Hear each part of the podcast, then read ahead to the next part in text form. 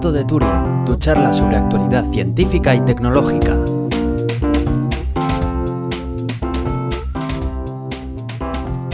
Bienvenidos al Gato de Turing, yo soy Aitor Brazaola. Y yo soy Iván Eguía. Hola Iván, que nada te tengo por aquí. Buenas. Pues sí, sí, dos semanitas y vamos a Finlandia, donde probablemente tengamos que saltarnos un episodio por grabar. Bueno, un episodio y ya daremos vaca- vacaciones de Navidad, ¿no? Sí, sí. No, sé, ¿no- para- ¿no quieres hacer un especial de, de Navidad como el año pasado? va a ser, va a ser una época Va a ser complicada de la verdad, porque sí, y tenemos el vuelo el 23, luego el 24, familia, va a ser un jaleo de la leche. No creo que podamos grabar, lo habíamos avisando. Bueno, y, si me- y encima yo que llego el 23 a la noche. Sí, sí, yo también, o sea, 24 llegó el justo- 23 Bueno, claro, a las ¿qué 11 y media, sí, conmigo? o sea sí, es, es cierto, no, no sé por qué lo digo. Bueno, no vengo contigo, pero casi. Sí, eh, así que va a ser complicado. Me acuerdo que el año pasado cuando grabamos fue porque eh, creo que fue en Navidad, justo antes de la cena. El si no me 24, equivoco. sí, sí, sí, sí, fue el 24, efectivamente. claro, era, era diferente. Hoy cuando, cuando llegue este año, el 24, querré estar con, con toda la gente con la que no he. Sí. visto durante todos los Sí, cuatro porque yo me acuerdo que yo llevaba ya dos días eh, o tres, entonces bueno. Sí. no- Así que, pues probablemente ya a partir de la semana del 22, pues no creo que haya gato de Turing, hasta por lo menos... De hecho, ya te digo que desde la semana del 14 probablemente, porque es cuando vamos a estar ahí y no creo ni que tengamos internet allí en Saariselka, en el norte de Finlandia, chupando frío a 30 bajo cero. Ya, ya te digo. Bueno, yo sí que voy a tener internet porque tengo el 3G para aquí. Ya, ya, Yo pero tú crees que allí hay de aquí. 3G, ese es el problema. Bueno, en, el, en el FAQ del viaje decían que sí, que allí había, pero vamos. Uf, no sé, también decían el año pasado de Vasatoka y allí en internet era...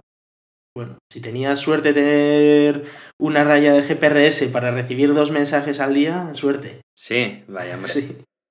Bueno, para los que no lo saben, el, el Gato de Turing no es solo un podcast que se centra en la tecnología y en la ciencia. De vez en cuando también, pues bueno, contamos alguna, alguna experiencia nuestra que puede ser interesante, como por ejemplo viajes que, que de vez en cuando pues podemos hacer por las circunstancias que sean. Sí.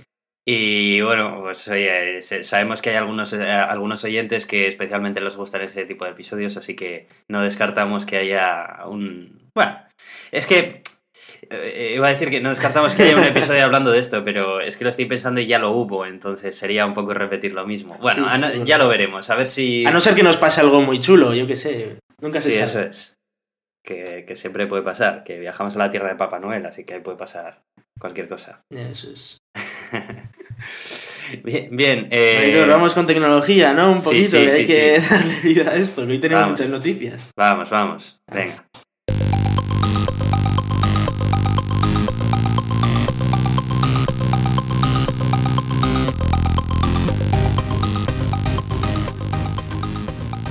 Pues vamos a hablar de carreras de robots. Eh, esto, esto mola, mola por, por lo que es Robo Race. Eh, no sé si Aitor estás enterado de lo que es la Fórmula E.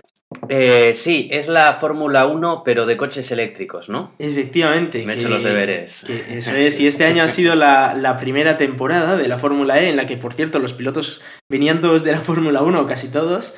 Estaban Karun Jandok y todos estos. Y, y bueno, eh, han dicho, oye, ¿y por qué no cogemos los coches estos eléctricos de la Fórmula E, los ponemos inteligencia artificial y nos ahorramos el sueldo de los pilotos, que con lo que cobran? Pues, pues esa es la idea. Quieren con- construir una, una competición de coches eléctricos eh, guiados por inteligencia artificial, conducidos ellos solos, que podrían alcanzar hasta velocidades de 300 km por hora. Vamos, se van a dar unas leches impresionantes, os podéis imaginar, sobre todo al principio aquello va a ser el ridículo padre, y no sé cómo van a hacer para adelantar, pero va a ser desde luego una prueba para inteligencia artificial brutal, van a tener muchísima investigación ahí en temas de autoconducción y de inteligencia artificial, que estoy seguro que a más de uno le va a encantar y le va a venir muy bien para empresas como Friday Future, como Tesla. Seguro que vienen muy bien este tipo de competiciones en las que hay que poner los coches, la inteligencia artificial de los coches hasta límites extraordinarios. Eh, a mí esto me parece fantástico. Es más, me parece eh, el mejor avance, que, eh, el mejor impulso que se le puede dar al- a la investigación y desarrollo de este tipo de tecnologías por muchos más inversiones multimillonarias. O sea, yo creo que esto es precisamente el estímulo que ayuda a que un mogollón de fabricantes empiecen a mm, desarrollar tecnologías que realmente eh, sirvan para, para después sí, de hecho la, competitividad es inherente al ser humano. Ayer mismo me acuerdo que un par de compañeros eh, acaban casi en el hospital de intoxicación por tanto comer carne, o sea que imagínate. Madre mía. A ver quién comía más. Pues sí, sí, que tuvieron que comer carne, sí. Comieron, comieron.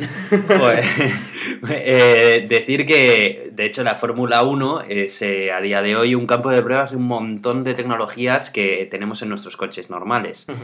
Eh, sí, de hecho, también, por, por ejemplo, incluso los coches eléctricos, la recuperación de energía cinética en el frenado eh, viene de, del KERS de la Fórmula 1, de, del mismo sistema que usaban para, para cargar el KERS.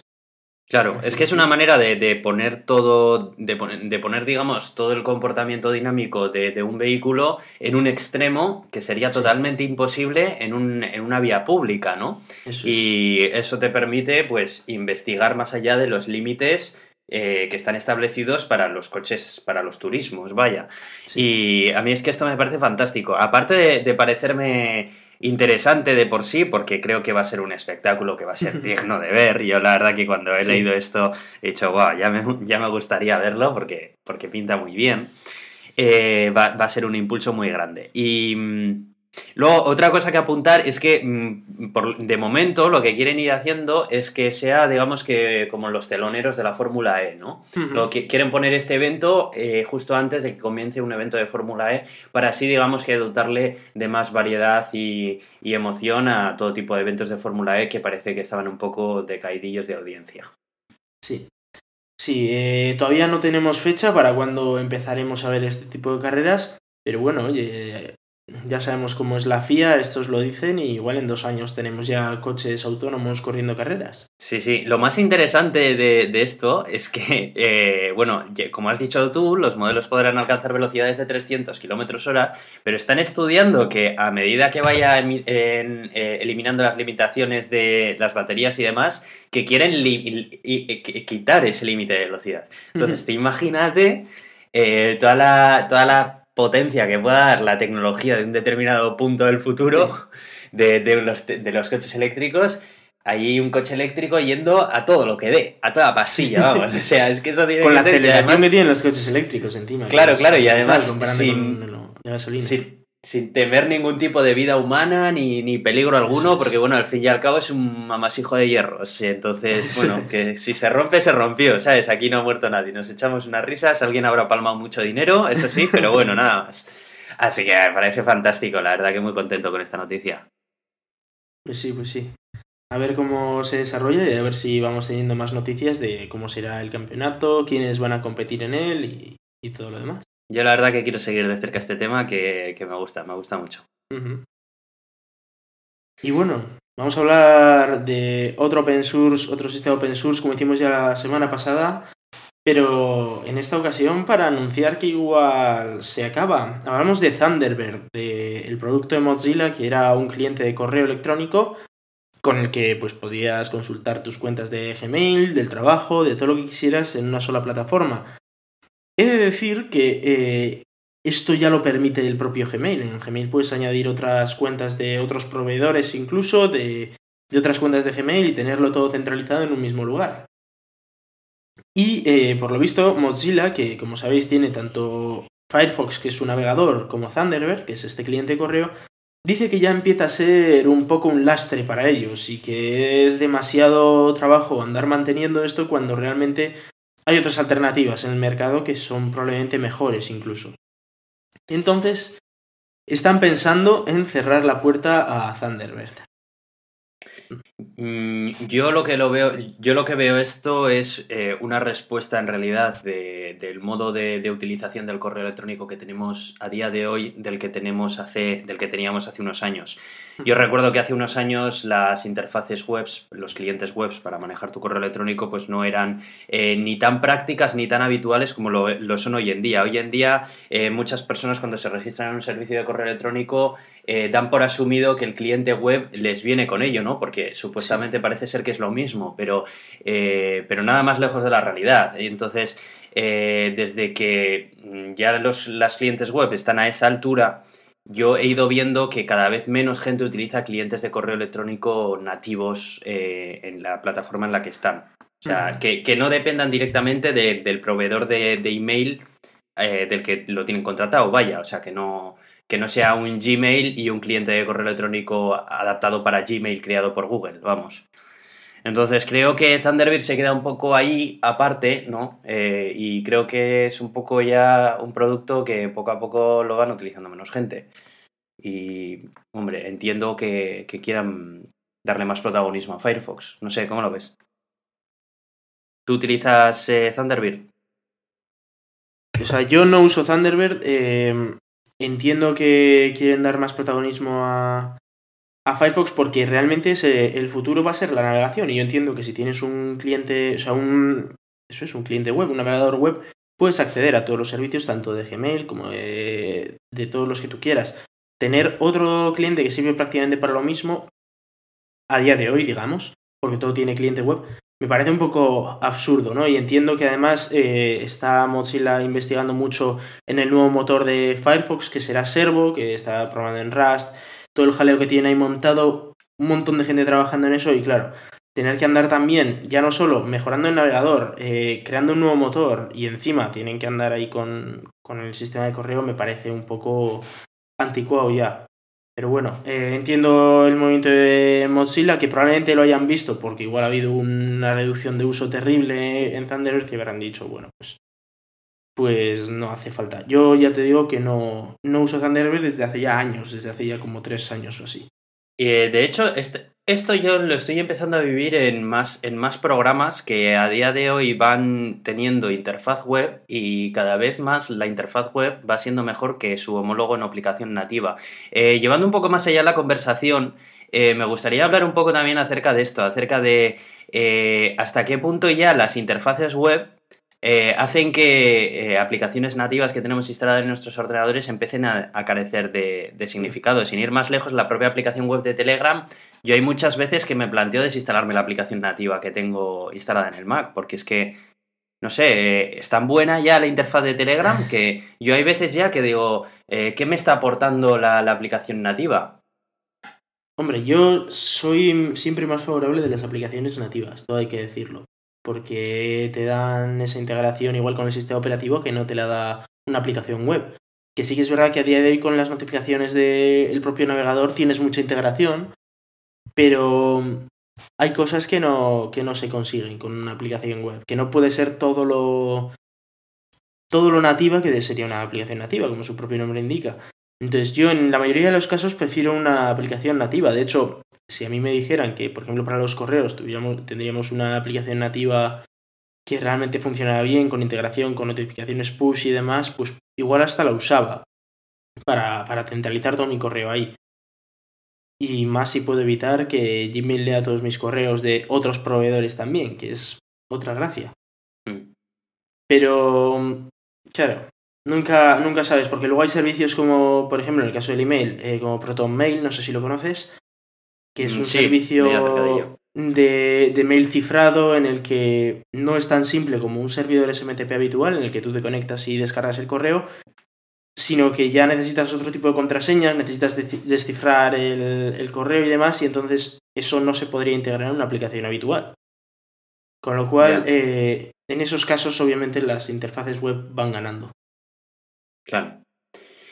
Pues eh, no sé, ya te digo que yo llevo, llevo un tiempo que llevo viendo que varias aplicaciones que, que tengo, que utilizo a diario, eh, empiezan a tener homólogos web que empiezan a ser de la misma o incluso muchas veces están mejor uh -huh. sostenidas y más actualizadas que las propias aplicaciones nativas. Muchas veces me planteo eso. Sí, Igual que con los sí que es verdad, ¿eh? porque claro, una aplicación web te la actualizan cuando ellos quieren al instante. Claro, igual que con los clientes de Twitter. Me, uh -huh. me, lleva pasando en el ordenador que desde hace un tiempo estoy empezando a utilizar más el cliente de el cliente web porque veo que es el que siempre tiene las primeras actualizaciones antes de antes de que se las distribuyan a cualquier tipo de cliente nativo. Sí. Ya, y ya de terceros ni hablemos, vamos, que esos ya juegan en otra liga. Pero bueno, Entonces, bueno, sin más, es un tema interesante. Un día podríamos hablar un poco más acerca de ello, acerca de tecnologías que hay hoy en día en el lado eh, cliente, en el, bueno, o sea, en el, Bueno, en el tenemos lado ahora- nativo y demás. O sea, Tenemos ahora una noticia sobre una tecnología súper, súper, súper puntera que acaba de salir, muy novedosa, que, que, vamos, va a revolucionar todo el mercado. No sé si te suena, se llama Flash. ¿Te suena de algo? Pues eh, te va a dejar de sonar porque ahora se va a llamar Adobe Animate CC. Ah, bueno, pues ya estás, arreglado. Ya está, se acabó Flash porque ya no se llama así, pero no es porque haya acabado la tecnología. Entonces se le han acabado los problemas a la tecnología, ahora ya se Claro, llama claro, ya, ya no hace falta que instales Flash, ahora solo tienes que instalar Adobe Animate CC. Es- Entonces, ¿esto fue la mejor solución que se le ocurrieron a los, in- a los ingenieros de Adobe, dices, para arreglar todos sus problemas, Claro. cambiarle el nombre?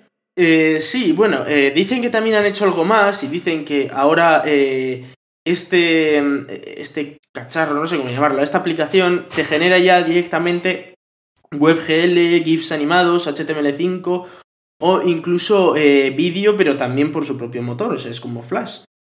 Y eh, eso, que tienen alguna, alguna guindilla ahí que, que le dan ahí, bueno, toma, toma un poquito de HTML5 y tal, pero pero que es lo mismo, o sea, es Flash, solo que en algunos entornos concretos y con algunas aplicaciones concretas, igual te pone algo de HTML5 en vez de Flash.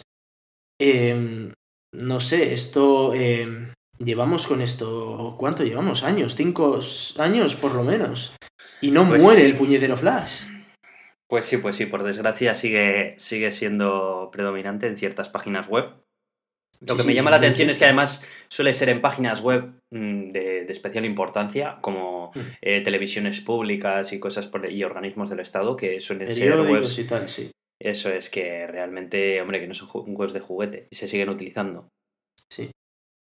Mm, La verdad es que es muy triste, ¿eh? porque Flash es una Sí. tecnología que está muy anticuada, que a día de hoy hay alternativas muchísimo mejores, más eficientes, que son encima libres, que no necesitas un software privativo extra, extra para, para poder usarlos y que sobre todo no tienen las vulnerabilidades que tiene Flash como tal. Porque Flash hay que recordar que mm, igual no es semanalmente, pero seguro que una vez cada dos semanas te toca una vulnerabilidad que te dicen, uy, ya está roto por un lado, ya está roto por el otro, le han dado por el otro lado, le han dado para arriba, para abajo. Te pueden robar todos los datos, te pueden hacer no sé qué, te pueden... Bueno, yo hace ya más de un año que no tengo siquiera instalado Flash en el ordenador porque no me quiero arriesgar a toda esta mierda. Es que eh, realmente la, la web no es un sitio para el software privativo. Eh, Mm. yo- a ver, yo, yo soy muy. Yo apoyo mucho el software privativo en ciertos sectores, porque creo que tiene mucho sentido que exista software privativo y software de código abierto. Sí, Iván. Al menos es mi opinión. Sin embargo, sí que creo que la propia naturaleza de la web, que tiene que ser abierta, de fácil acceso y compatible para todos, no es un sitio donde pueda haber software privativo, porque es un sitio para todos. Y ahí sí que tiene que, ahí tiene que reinar la igualdad entre todos. O sea, y el código tiene que ser eh, claro, o sea, todo el, mundo, todo el mundo tiene que tener acceso a todas las tecnologías de la web, porque en eso se basa la web cuando se creó. Cuando se creó la web, la idea era esa. Entonces, eh, tecnologías como esta de privativas, pues es que creo que est- están condenadas a morir. Es que la web no tiene ningún sentido, porque, porque la web no. La propia, naturaleza, Sí. la propia naturaleza de la web está en contra de ello. Entonces, no sé. eh, no sé la web se creó para eso, ¿no? Para que fuera un sitio neutral, un sitio en el que, en el que, bueno, pues todo funcionara, digamos, por estándares libres, software Claro. libre y, y El- es una tenía re- sentido. Eh, Es una red de información en la que todo el mundo tiene que tener acceso a toda esa información independientemente de la tecnología que utilicen, ya sea si Ujú. utilizan una tecnología privativa o no. Eso ya es cosa de, de cada uno cuando entra a la web. Pero Sí. la web en sí tiene que estar hecha de una forma abierta. Sí. Este tipo de tecnologías tienen fecha de caducidad. Cuando, cuando, entonces, no sé, esta gente de Adobe, Sí, no, no lo sé, la verdad. No sé cuándo no lo van a entender, eh, la verdad. Es, es un poco triste, pero, pero yo creo que viene siendo hora ya, ¿no? Entiendo Sí, yo. sí, sí, sí.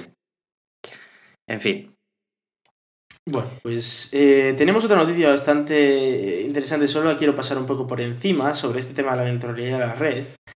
Y es que ahora WhatsApp eh, te censura los enlaces de Telegram.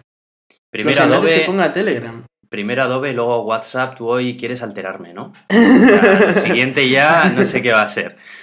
sí, pues eh, resulta, ¿no? Que si tú pones cualquier web, eh, además ahora tiene... Han hecho un, un sistema en el que te hace una previsualización de enlaces que ni de lejos está cerca de lo que ofrece Telegram, pero, pero bueno, es, es algo interesante y es a donde debería tirar, ¿no? Que si tú pones un enlace, pues te pongo, un, no sé, el título, una pequeña descripción, una imagen, yo qué sé. Lo que pone Telegram, que es lo normal, digo yo. Y, lo, han, lo han puesto ahora en WhatsApp y funciona con cualquier web, excepto aquellas que contengan Telegram dentro de su, dentro de su URL. Eh, lo cual a mí me parece muy curioso, pero sobre todo una guarrada de la leche. Qué feo. Qué feo. O sea, de hecho, en el enlace que acompaña la noticia que vamos a poner en las notas, que es de, de Chataka Android, eh, me hace muchísima gracia la captura de pantalla que hay en la que primero prueban con telegram.com y lo marca como hipervínculo. Después pone Telegram en la misma conversación, no lo marca. Web.telegram.com no lo marca. Y web.telegram, que no existe otra vez, y lo vuelve a marcar. Y lo que es más gracioso es que, por ejemplo, los enlaces a Line o a WeChat sí que, sí que aparecen, o sea, sí que te los pone. Pero es Telegram el odio. ¿Crees que esto puede significar que están empezando a verle las orejas al lobo? Y que hasta ahora no se los tomaban en serio, pero están empezando a hacerlo. No, no, seguro que se los están empezando a, tomar en serio, pero es que, aunque se los tomen en serio, me parece preocupante que estés privando a tus usuarios de poner un enlace a una página web solo porque sea tu competidor. Eh, aquí ya empiezo, empiezo a echar a volar la imaginación, pero ¿recuerdas todos los ataques que han tenido de denegación de servicio eh, Telegram, eh, ¿no? en, estos años que llevan operando? Y fíjate que, los han conseguido salvar al final, ¿eh? Y ya va muy bien. Pues si te digo la verdad, viendo este tipo de actuación que me parece tan rastrera, tan banal y tan infantil por parte de WhatsApp, eh, estoy empezando a pensar que quizá no sería tan locura que haya tenido algo que ver WhatsApp en ellos. ¿eh? Ya, bueno, WhatsApp hay que recordar que es de Facebook, así que sí, podría ser.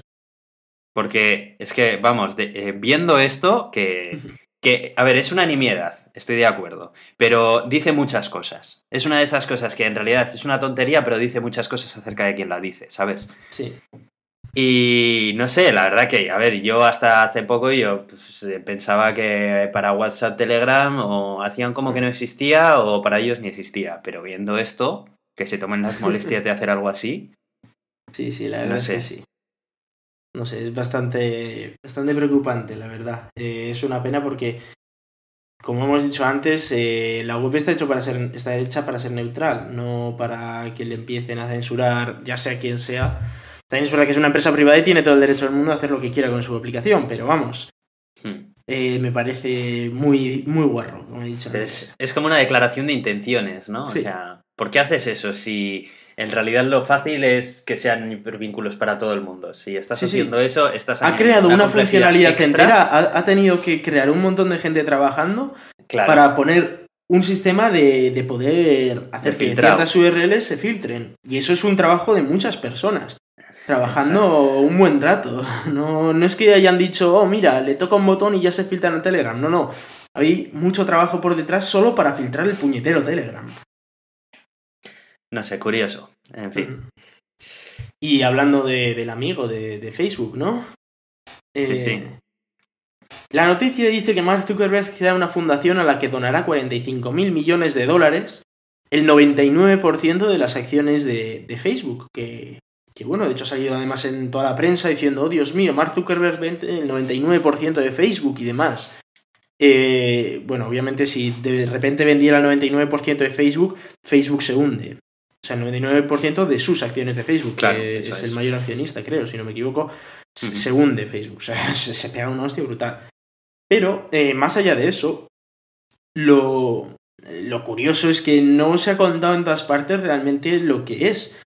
Eh, todo el mundo dice, oh, es que claro, han tenido una hija y entonces van a donar todo ese dinero para, para la hija y para una fundación que tal y, y encima eh, lo que quiere es que eh, ese dinero vaya a una fundación para no, no, ser el hipermillonario y que la hija no, nazca en ese ambiente y que solo herede toda la fortuna, es súper bueno y tal. A ver, eh, no es así.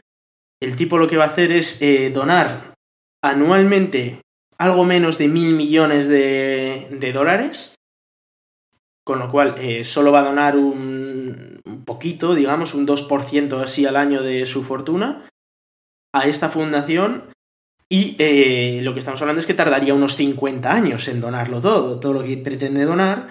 Para entonces su hija hay que recordar que tendrá 50 años, o sea que esta fundación se la comerá completamente y que de aquí a 50 años ya veremos si Facebook sigue existiendo como para que Zuckerberg pueda seguir manteniendo esos mil millones anuales o algo menos de mil millones. Eh, que sí, que está muy bien, me, parece muy bien que lo done, pero no es un alma caritativa, hay que recordar que es Zuckerberg. Eh, y, y, es lo que tienes, es, es lo que hay. Eh, va a ir donando poquito a poco, está muy bien, pero el tío no va a donar el 99% de su participación en Facebook, ni de lejos. Hombre, a ver, que, que, done de golpe el 99% de su participación en Facebook eh, me parecería un suicidio que mm. no se lo deseo ni a él. O sea, a ver, eh, a mí me, me, parece, me parece muy bien lo que ha hecho y creo que lo ha hecho de una forma bastante lógica, vamos. O sea, a ver, lo que tampoco le podemos pedir es que de la mañana a la noche eh, el tío se prácticamente se, se desenganche de la empresa que la ha creado. Entonces, Bueno, te recuerdo que hubo una persona que lo hizo. Hablamos de Bill Gates. Bill Gates ah, bueno, se bueno, Microsoft pero a ver, ya vale, tiempo. vale, vale, pero a ver, es, es, diferente. Bill Gates ya tenía, tenía ya sus años y el hombre se quería jubilar. Este hombre no está para jubilarse, a este chico todavía le queda muchos años por delante. Bill Gates, lo de jubilarse Bill Gates, entre comillas, o sea... Bueno, ya tenía, ya tenía su edad cuando, cuando Bill Gates se dejó Microsoft, tampoco fue sí, hace tantos bueno, años. Lo, lo, dejó, pero no lo dejó por su edad. Podía seguir estando ahí, lo sí, dejó bueno, por, por principios, digamos. Sí, bueno, pero pero vamos, que no sé, yo, yo lo veo diferente. Creo que, creo que esto es distinto, ¿no? Y, y, a mí sí que me parece una buena obra por parte de él. Me parece que, oye, que, que el, el, tío pudiéndose quedar todavía con todo, con todo Facebook y yo qué sé, poder sacarle más partido o hacer otro tipo sí, de sí. cosas. A ver, bueno, a ver, ojo, menos... yo ya he dicho, me parece bien, pero que no pensemos que es un alma caritativa aquí que yo qué sé, que está... Hombre, caridad es, caridad sí, sí que sí, es. Sí, pero que no está al nivel de, de otras cosas como lo que hace Bill Gates o lo que hace otro tipo de gente. O sea, me parece que está muy bien lo que está haciendo Zuckerberg, pero, pero no es que... una locura. O sea, no es que... Bill Gates también exprimió la gallina muchos años más que este, ¿eh? Sí, sí, sí, sí, que sí, que no digo que no, pero... A lo que me refiero es que eh, lo están vendiendo en todos los periódicos como si este hombre fuera la nueva Teresa de Calcuta y, y no. No, sin bueno. más, es un tío que está haciendo unas es donaciones el, interesantes y ya está. El 99% de las acciones es un nombre, es un número muy grande para ponerlo en el titular de, de una noticia. Pero sí. sí. que sí que es una. Hay que reconocer que es una gran aportación, aunque no es como lo pintan en los. En los eh, Yo te recuerdo vamos. que Bill Gates hizo una donación de 25.000 o 26.000 millones de euros, todo de una tacada, en su día, hace un par de años. O sea, ¡boom! 26.000 millones. Sí. que es más de la mitad de lo que quiere donar este en los próximos 50 años. O sea que, a ver. Ya, yeah, bueno, sí, Tranquilidad, ¿eh? que no está haciendo una locura y ni mucho menos se le puede comparar a las donaciones que está haciendo Bill Gates. Me parece muy bien, de todas maneras, este enfoque que están teniendo este tipo de, de ricos, ¿eh? O sea, sí, sí, no, me hombre. Parece, me parece fantástico y a ver, ojalá anime a otros ricos que hay por ahí, Hmm. de los que no se sabe tanto, a hacer lo mismo que hacen, aunque no lo cuenten. Sí, Pero... sí. Obviamente eh, es importante porque estamos hablando de que a día de hoy pues eh, la financiación pública es de risa. Eh, todos los gobiernos lo único que hacen es eh, incluso bajar impuestos para pagar menos en ayudas y demás. Entonces, encima gobiernos como Estados Unidos muchísimo más. Es normal que, o, o, al menos está muy bien que haya inversores privados que, que se dediquen a donar algo ya que la inmensa mayoría de la ciudadanía pasa del tema. O no es que pase, es que también la, el, el, volumen de, de, aporte que puede dar caritativo un ciudadano normal, pues hombre. Ostras, subes los impuestos y en el caso que sube. Pues sí. mucho el dinero que recauda. Bueno, es un tema complicado, pero sí. Hablando de gobiernos, Aitor, ¿quieres contar tú esto? Cuenta, cuéntame. No, no, cuéntamelo tú. yo? Sí, explícamelo porque no he tenido mucho tiempo para enterarme, pero Bien. el titular me, eh... me, enfada mucho. el Ministerio del Interior gastará más de 11 millones de euros en interceptar legalmente nuestras comunicaciones. Ese es el. Pues buena suerte, ¿eh? que yo voy a seguir utilizando Telegram y iMessage durante todo el tiempo que tenga mi iPhone, así que. Yo ya me he hecho una cuenta en ProtonMail, ya uso Telegram desde hace tiempo y, y bueno, ahora uso Firefox, DuckDuckGo como buscador y demás. A mí que no me toquen las narices. Eh, el caso es que eso, eh, ha pagado 11,43 millones de euros por un servicio que a partir de 2017, por nuestra seguridad, por supuesto, va a empezar a escuchar todas las llamadas, a leer todos los emails, a, a ver todos los mensajes privados, todo nuestro historial de navegación y todo, según ellos, solo a unas mil personas que ellos seleccionen. Eh, pero tienen, o sea, solo con poner más servidores o lo que sea, tienen capacidad para hacerlo con muchísima más gente. Entonces, ahora ya dependemos de que sean muy buenos y de que solo lo hagan con mil personas que vayan a ser terroristas o lo que sea. Em, personalmente me parece una invasión brutal de la intimidad y me parece un Big Brother encubierto. Eh, de hecho, lo, lo- por lo que leo, lo fabrica la, la compañía. El software que van a utilizar lo, em- lo crea la empresa danesa BAE System Applied Intelligent y el sistema se llama Evident X Stream. Y como tú bien has dicho, pues sí, es capaz de, eh, de interceptar todo tipo de comunicaciones de Internet y demás. Eh, ya se vio que hace, hace no mucho comentamos una noticia también en la que salía a la palestra eh, una, un montón de gobiernos, entre, entre ellos estaba ya el gobierno de España, que tenían contratos con, con una empresa de seguridad que fabricaba un software para mm, rastrear todo, todo tipo de comunicaciones en Internet. Sí, No sé si pero que además era ilegal. O sea, era- Que además era estaba ilegal y- considerado un grupo hacker ilegal medio terrorista y los gobiernos le estaban pagando para investigar a otros gobiernos, a ciudadanos y demás.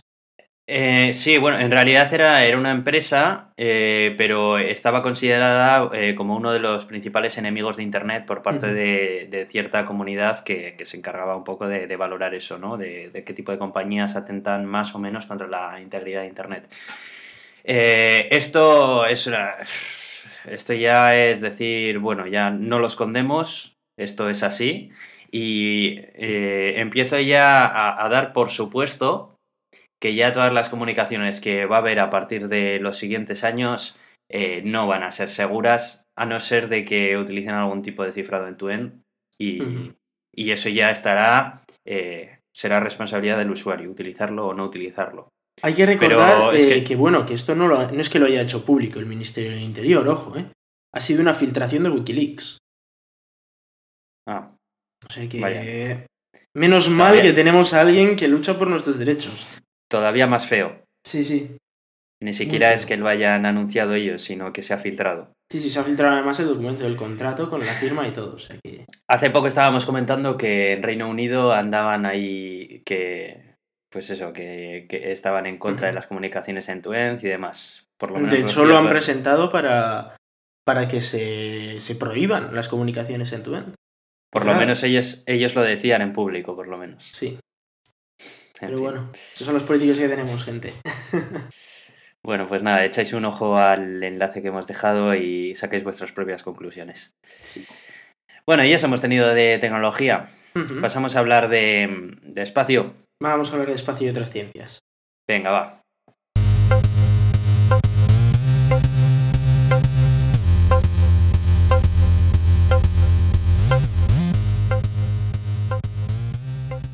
Bueno, empezamos con la mayor potencia mundial a nivel económico, con la que probablemente en unos años sea la mayor potencia mundial espacial, y es China, y que van a mandar un satélite para descubrir materia oscura o para cartografiar, digamos, materia oscura. Eh, desde hace tiempo se sabe que existe la materia oscura, eh, no se sabe qué leches es, porque nadie ha conseguido detectar una partícula de materia oscura, pero se ve que obviamente eh, las galaxias, por cómo funcionan, van más rápido de lo que deberían por la masa que se puede detectar visiblemente, con lo cual, como no se ve, pues materia oscura. Eh, es una materia que por lo visto ni emite luz, ni tampoco tiene ninguna interacción de choque o prácticamente ninguna interacción de que no choca contra nada. y en cambio tiene una masa, tiene, genera gravedad, con lo cual eh, es algo bastante chulo que, que hay que investigar. Y entonces van a lanzar un observatorio, los chinos, que se llama DAMPE, que van a investigar el 80% de la materia del universo para descubrir realmente cómo funciona exactamente esa materia oscura, van a, van a ver cómo se distribuye, en qué zonas hay más, en qué zonas hay menos, para aprender mucho más sobre esta materia tan escurridiza de la que todavía, ya te digo, no hay ni una sola detección de, una partícula. Curioso. Em, el 80% de la materia del universo entiendo que se refiere porque el 80% es materia oscura. Vale, De la materia, ojo, ¿eh? porque no, no de toda la energía del universo, porque luego ahí tenemos energía oscura y demás. Así que sí. muy, curioso, es un tema muy interesante este de la materia oscura del que animo a que cualquiera que nos esté escuchando versado en el tema, que se le apetezca pasarse por aquí, nos mande un email y, nos pueda hablar mucho más en profundidad acerca de este tema, porque creo que es un tema muy interesante y en el que hay mucho donde rascar y, que mola mucho. La verdad es que eh, tenemos un universo del que no entendemos nada. ¿eh? De, de todo lo que hay ahí, nosotros solo conocemos el 4%. Eh, la gran mayoría es algo que han llamado energía oscura, que, que de hecho ni siquiera se, se, ha detectado, solo se sabe que hay algo que hace que el universo se esté expandiendo cada vez más rápido, y dicen, bueno, pues ese algo tiene que ser una energía, obviamente, y se puede calcular por, por la aceleración de la expansión del universo. Y eh, claro, como no se detecta de ninguna otra manera más allá de esa expansión, dicen, bueno, pues energía oscura. Y esa es la, la gran eh, la gran mayoría de energía del universo es esa. Y luego está la materia oscura, que es esta, que lo que hace es que, por ejemplo, las galaxias giren más rápido de lo que deberían. Y, y como no hay. Y claro, tú haces el cálculo y tienen que tener X masa. Pero luego pones ahí los telescopios, apuntas, haces la suma de todas las estrellas, de todo lo que ves, y no, no da. No da ni de lejos, vamos. Ya te digo que solo da el 20% de lo que debería dar. Con lo cual ya sabes que el resto es materia oscura.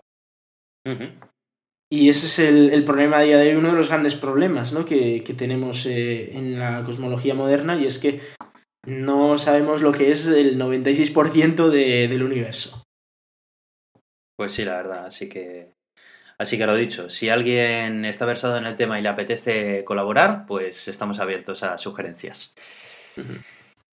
Y bueno, hablando sobre cosas que no entendemos del todo bien, eh, no sé si sabes tú lo que son las ondas gravitacionales, Aitor.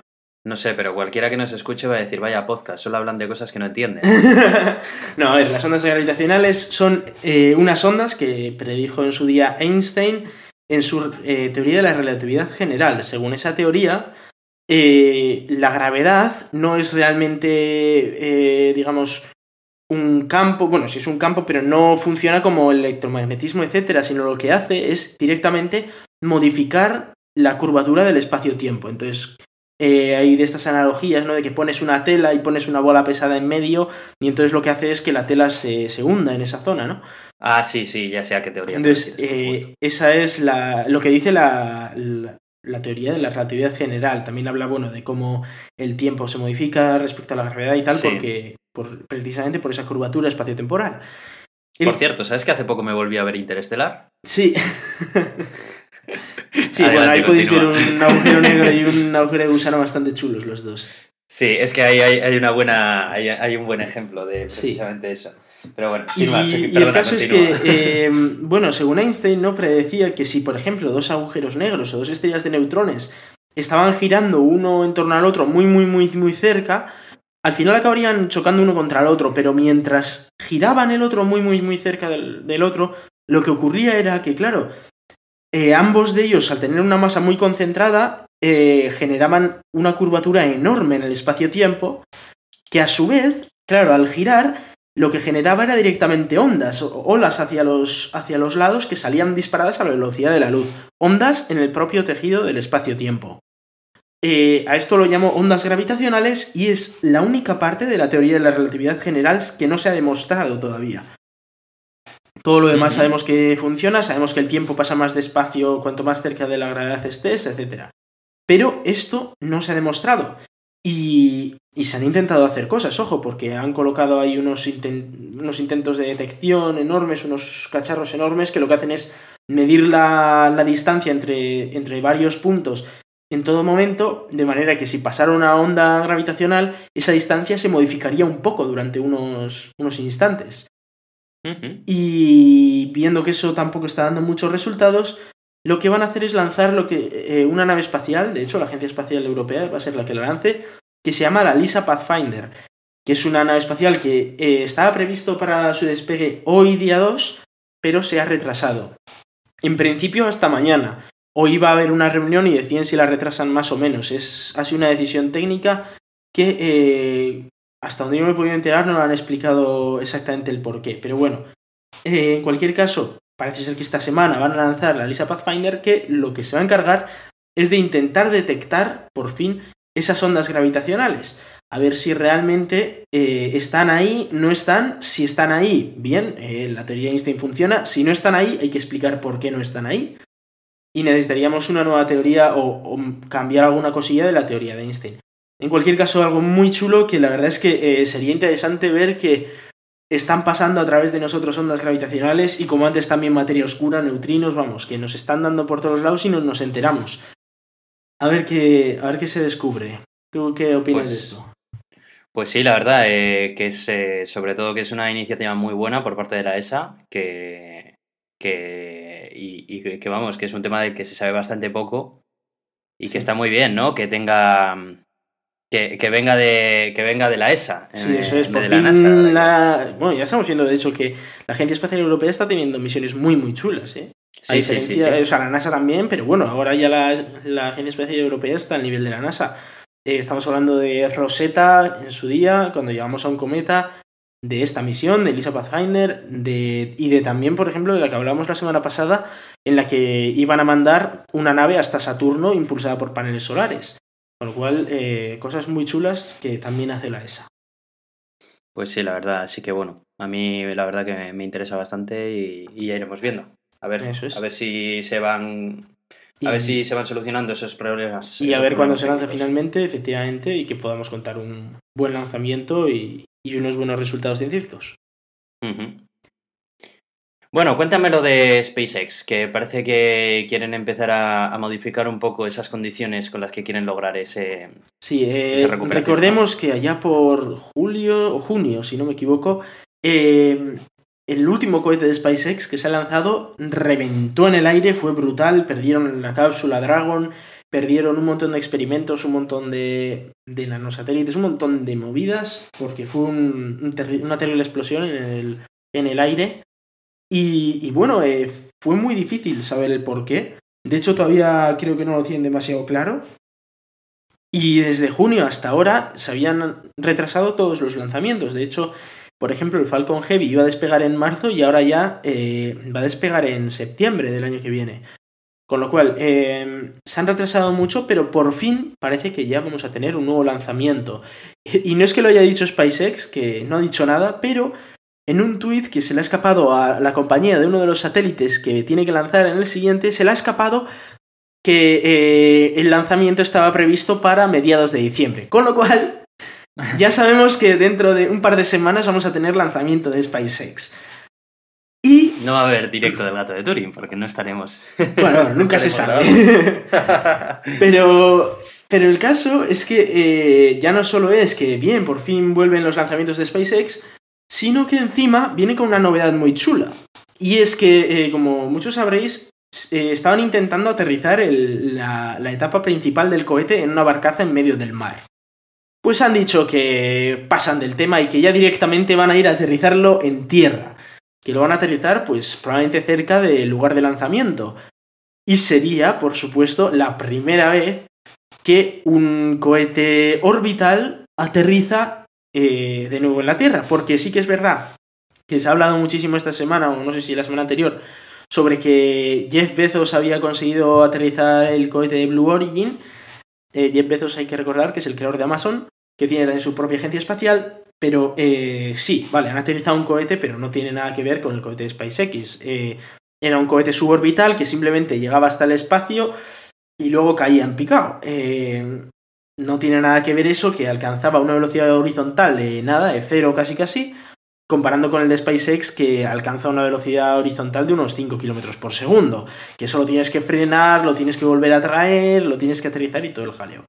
SpaceX no intentó ya aterrizarlo en tierra en, en alguno de sus intentos y, En- y se la pegó. No, no, en todos lo ha intentado eh, en, eh, en una barcaza. Lo que sí que ha hecho ha sido aterrizar el Grasshopper en tierra en su día. Era el prototipo que tenían de un cacharro que lo subían hasta un kilómetro o algo así, y luego bajaba y lo volvían a aterrizar. Y probaban también temas de estabilidad, de moverlo un poco y tal, y lo volvían a aterrizar. Eh, no obstante, con el cohete real, con el cohete de Falcon Heavy, el que lanzaban ya hasta el espacio, siempre lo han intentado en una barcaza. De hecho, al principio lo hicieron en agua y lo consiguieron, consiguieron hacer un aterrizaje controlado en agua y ahora lo intentaban hacer en la barcaza. Pero bueno, salió mal las dos veces que lo intentaron, la tercera vez explotó en el aire el cohete y ahora la cuarta vez parece ser que ya lo van a intentar directamente en tierra porque dice, mira, pasamos de liarla más, hay que ir más rápido y hacerlo directamente en tierra. Claro, es que en tierra entiendo que es más fácil, ¿no? No, no, más difícil, porque tiene que volver más. Eh, ten en cuenta que esto lo echan hacia el este y entonces la barcaza estaba colocada en el este. Tenía que gastar menos combustible en volver hasta la barcaza porque estaba como 2.000 kilómetros hacia el este. Entonces eran 2.000 kilómetros menos que tenía que, recor- que recorrer. Ahora tiene que ir otra vez hasta Florida, con lo cual son 2.000 kilómetros más que tiene que recorrer con el mismo combustible y tener combustible para aterrizarlo. Ah, entiendo, que tiene que, claro, tiene que aterrizar. La complicación está en que tiene que volver a aterrizar a un punto determinado. Claro, claro, ahí está, ahí está el problema. Ah, Entonces tiene que vale, volver otra vez hasta el lugar de, de aterrizaje después de haber recorrido un montonazo de kilómetros. Y esa es la, la mayor complicación que tienen. No obstante, ellos dicen que lo pueden hacer y oye, es SpaceX. Si ellos dicen que lo pueden hacer, yo me lo creo. Porque ya hemos Vale, visto vale. hasta Yo- ahora. fíjate que yo pensaba lo contrario, pensaba que sería más, sería más fácil. Pensé que era una, una solución en plan temporal fácil para evitar. No, no, no, no. Es precisamente es lo que quieren conseguir al final, el aterrizarlo, eh, de hecho, en el- muy cerca del lugar de lanzamiento para meterle combustible y volver a lanzarlo en cuanto puedan. Porque, claro, si por ejemplo tienen que dejar de construir etapas, o sea, primeras etapas y solo tienen que construir segundas etapas, el ahorro es impresionante, claro. Ya, ya. Así que bueno, a ver si lo consiguen y vamos a estar muy, muy, muy pendientes, primero para saber la fecha de lanzamiento y segundo para seguirlo lo más en directo que podamos, estemos donde estemos, para, para saber, para ver realmente a ver si consiguen aterrizarlo. La verdad es que sería una notición de la leche, sobre todo después de toda esta publicidad que se ha llevado eh, Blue Origin a cuenta de que han aterrizado un cohete. Pues que sí, como ya os sí, digo, no tiene nada que ver con lo que quiere hacer SpaceX. Lo de SpaceX está a otro nivel y, y sería, sería la leche que lo consiguieran. Pues sí. Eh, bueno, eh, tenemos una noticia también acerca de, de la contaminación, ¿no? Que viene muy a cuento de estos días que estamos viendo, la, la Cumbre que están teniendo. En París. Cuéntame un poco. Sí, eh, bueno, eh, el CO2 en general desde, desde hace ya muchísimos años siempre ha ido en aumento. Eso es lógico, pero no solo en aumento de que digas este año había 400, el año que viene va a haber 402, sino que encima cada año se echaba más CO2. Es decir, si este año habíamos echado 100, el año que viene íbamos a echar 110. Había como un aumento Eso exponencial, es, el, el aumento era exponencial. Y por primera vez, en, en 2014, se emitió menos que el año anterior. Aún así ha aumentado la cantidad de, de CO2, pero ha aumentado más despacio que el año anterior. Eh, Vaya, hombre, qué bien, una noticia buena.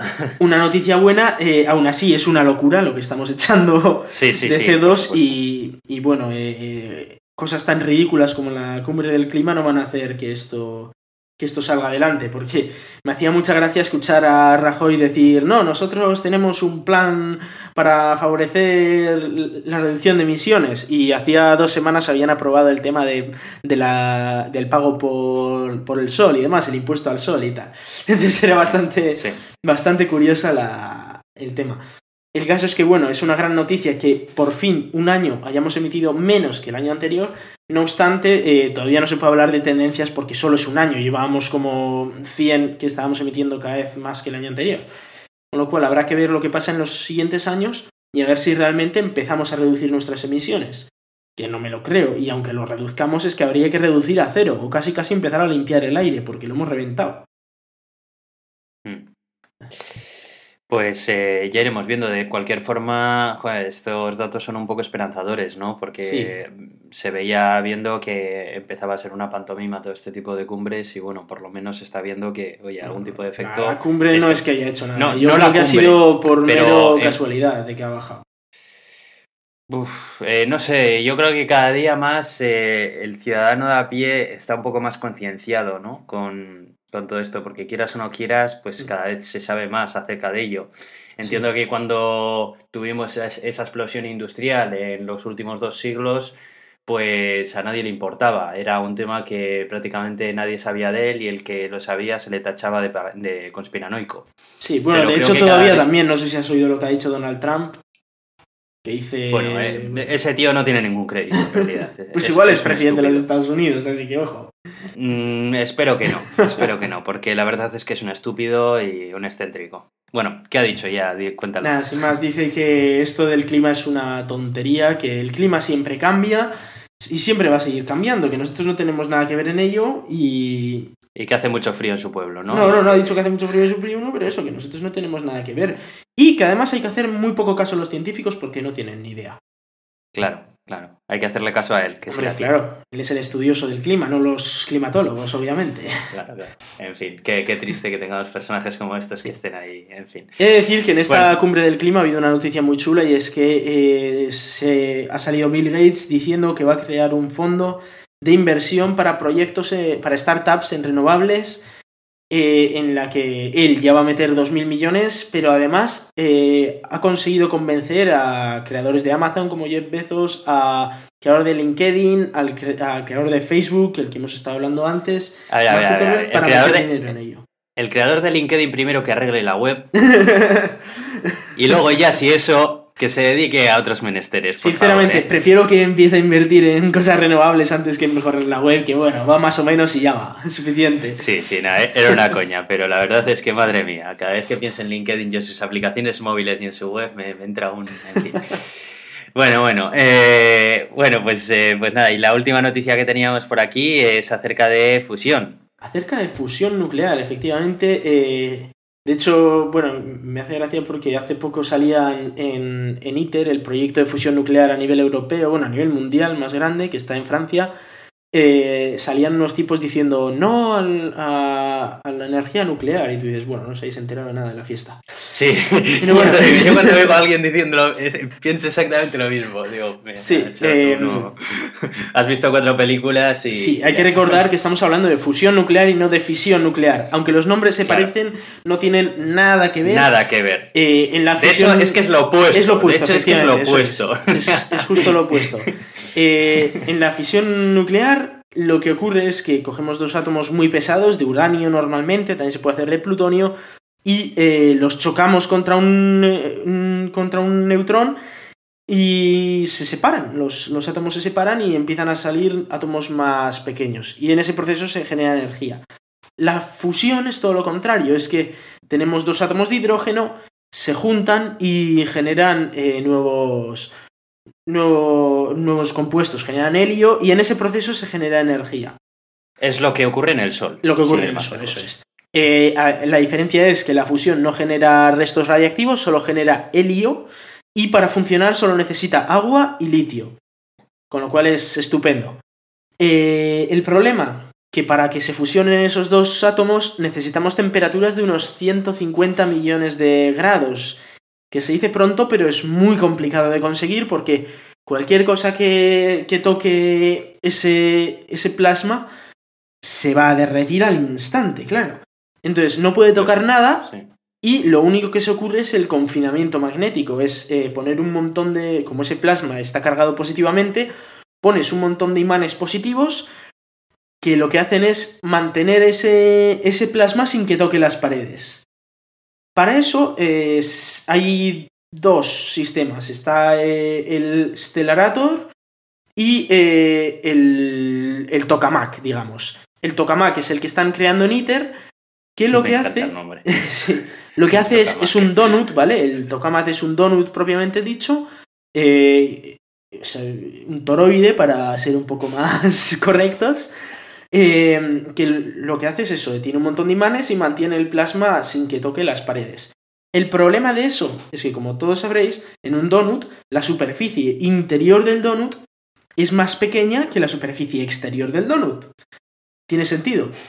Con lo cual, las fuerzas magnéticas internas son más fuertes que las fuerzas magnéticas externas, porque hay que recordar que son anillos. Entonces, em, eso tiene un montonazo de complicaciones que son muy difíciles de, hacer que luego ese plasma sea perfecto y que eh, haga una energía eficiente y demás. ¿Cuál es la solución? Hacer que, ese, mm, que ese donut, digamos, se retuerza sobre sí mismo, de manera que lo que antes era el interior ahora es el exterior y lo que antes era el exterior ahora era el interior y se, iba, se va poco a poco retorciendo alrededor de, toda la... Digamos que se van compensando. Eso, se va compensando poco a poco. Esto se le llama estelarator y claro, ¿cuál es el problema? Que los cálculos para hacer ese retorcijón mm, exacto para que no se vaya toda la mierda son muy complicados. Y luego te queda una máquina muy, muy, muy, muy compleja y que es muchísimo, en principio, mucho más cara que, que un tokamak.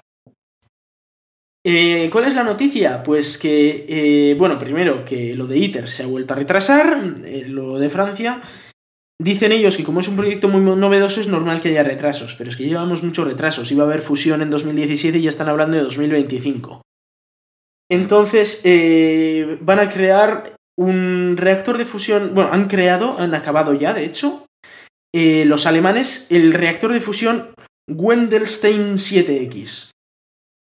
Em, bueno, eh, esto es lo de siempre, como explica Francis, el tema es que cada vez que creamos un nuevo mm, proyecto de estos, se descubre que no entendemos perfectamente cómo funciona ese reactor de fusión y con todos los datos que adquirimos con ese nuevo hay que crear uno nuevo.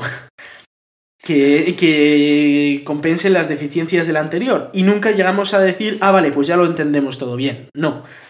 Y con ITER se cree que ya vamos a entender casi todo bien, pero probablemente haya que hacer otro. Y este es el Estelarato, es la otra versión, ¿no? El de que se retorcía. Y, van a, y ya lo han acabado y lo van a poner eh, a prueba dentro de, dentro de poco y el problema que tiene esto es que es muy pequeño, es, es uno, un prototipo muy pequeño en el que es muy difícil que consigan hacer reacción de fusión. Lo único que van a conseguir es un plasma muy caliente, a, los grados que sean, a unos 100 millones de grados, que, y lo, el único objetivo es que se mantenga ahí, que, que no toque el exterior y que, y que se mantengas eh, dentro de, del... Bueno, toroide iba a decir, pero como esto no, no es un toroide, es el estelarato este.